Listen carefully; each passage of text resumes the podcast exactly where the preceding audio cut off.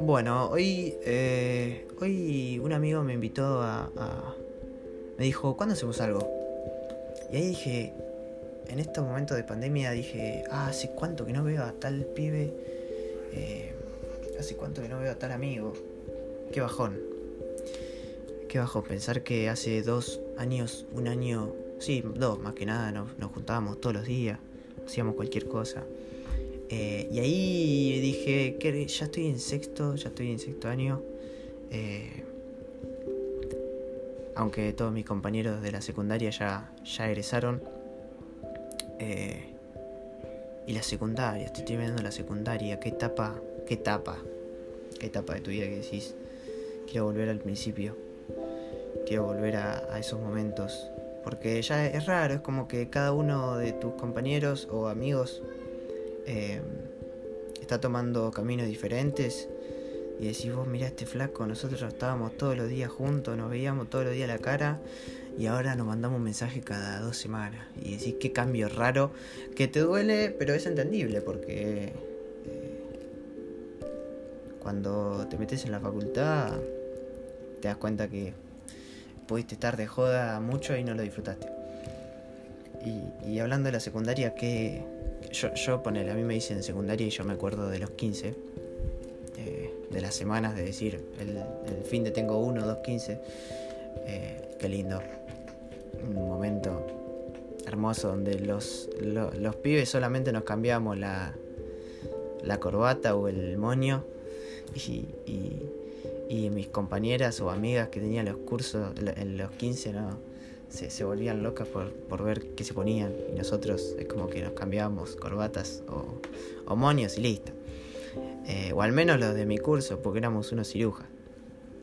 Pero bueno, que, que, que flama ese momento donde empezás a tomar alcohol, empezás a conocer el alcohol y, y te sentís te sentís un contrabandista pidiéndole a los, a los padres, esos padres que tenés buena onda, que te, te tiren un vasito, una copita de, de, Campari, o tenés al, repetidor que, dice yo llevo una petaquita y vos decís, este flaco sabe. Em, entonces, eh, nada. Después pasan años y estás en quinto, sexto año y decís, yo al principio de la secundaria era un pelotudo. Era un boludo. A mí me pasó que un el preceptor que todavía tengo, porque todavía no terminé, a principio de, la secundaria, en el primer año, nos dijo, eh, en una hora libre, nos dijo, vamos a hacer una cosa, eh, van a escribir en una hoja cómo se ven de acá a cinco años. Y yo en sexto les voy a dar esa, esa carta, esa hoja, y ustedes van a, van a ver si, si consiguieron lo que querían o nada que ver. Y yo me di cuenta que, que nada que ver. Eh, yo decía que iba a ser un futbolista eh, profesional a esta edad.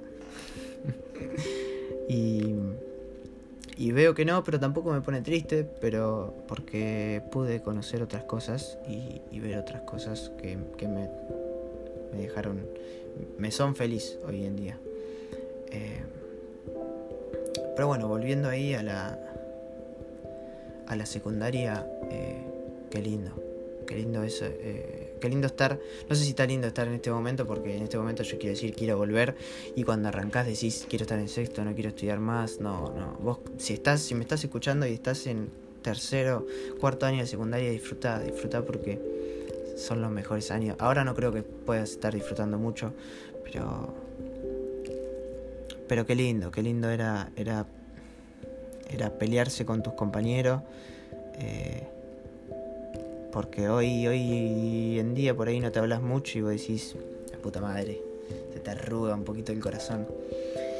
Y bueno, eh, etapas, etapas en las que conoces al, primer amor, conoces al amor, al, al, desamor, te rompen el corazón, o lo rompes y te das cuenta que, que te sentís una mierda y que decís, la puta madre. Y que los primeros desamores son como que te querés suicidar te querés ir a la mierda, querés patear todo y decís, me vuelvo a confundir, me vuelvo a tropezar con la misma piedra. Y a veces te encanta, a veces te encanta eh, tropezar de vuelta con lo mismo. Eh, porque te parece lo más lindo del mundo y por ahí estás en una relación en la que vos decís, eh, ¿por qué los de afuera me dicen tantas cosas de mierda y yo siento que estoy más enamorado que nunca?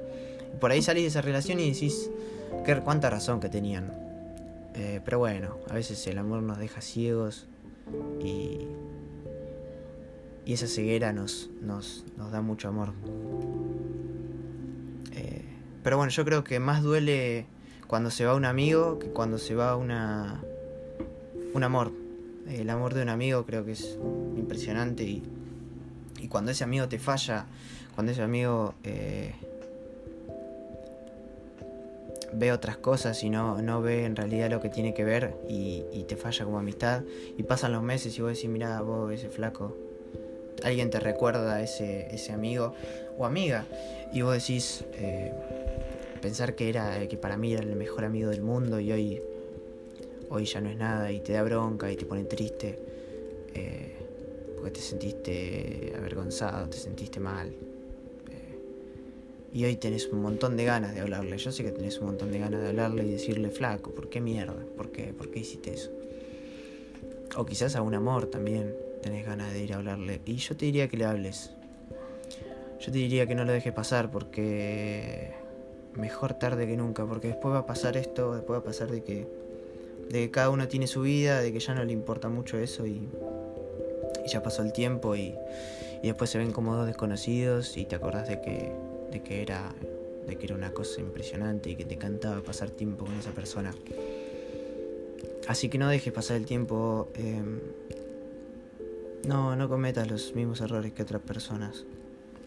Eh, hay veces que hay que dejar un poquito el rencor de lado y decir, o el orgullo, eh, que muchas veces nos cuesta y decir, bueno, vamos a hablarle a esta persona, vamos a intentar arreglar esto, eh, porque el día de mañana yo tengo ganas de sentarme a tomar unos mates con ellos y con ella, y, y no sé si ella querrá, pero acordarse con amigos de anécdotas viejas y del secundario es lo mejor que hay eh, es la mejor que hay porque te pone feliz de que esa persona todavía esté al lado tuyo.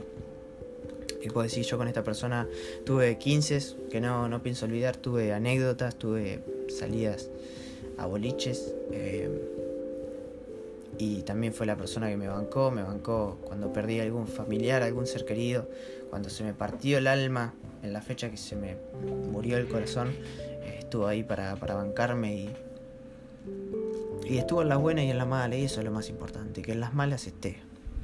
Porque en las buenas va a estar todo el mundo y, y te va a ayudar todo el mundo a que vos seas mejor o, se va a aprovechar de tu, de tu buen momento. Pero en las malas pocos saben estar. Pocos, pocos saben estar. Así que nada, yo quería hablar eso con ustedes. Eh, cuéntenme qué les pareció. Comenten si les hice acordar algo alguna anécdota por ahí en el próximo podcast eh, la escuchamos, se la contamos a la gente y, y hablamos, por ahí sale, se deriva otro tema.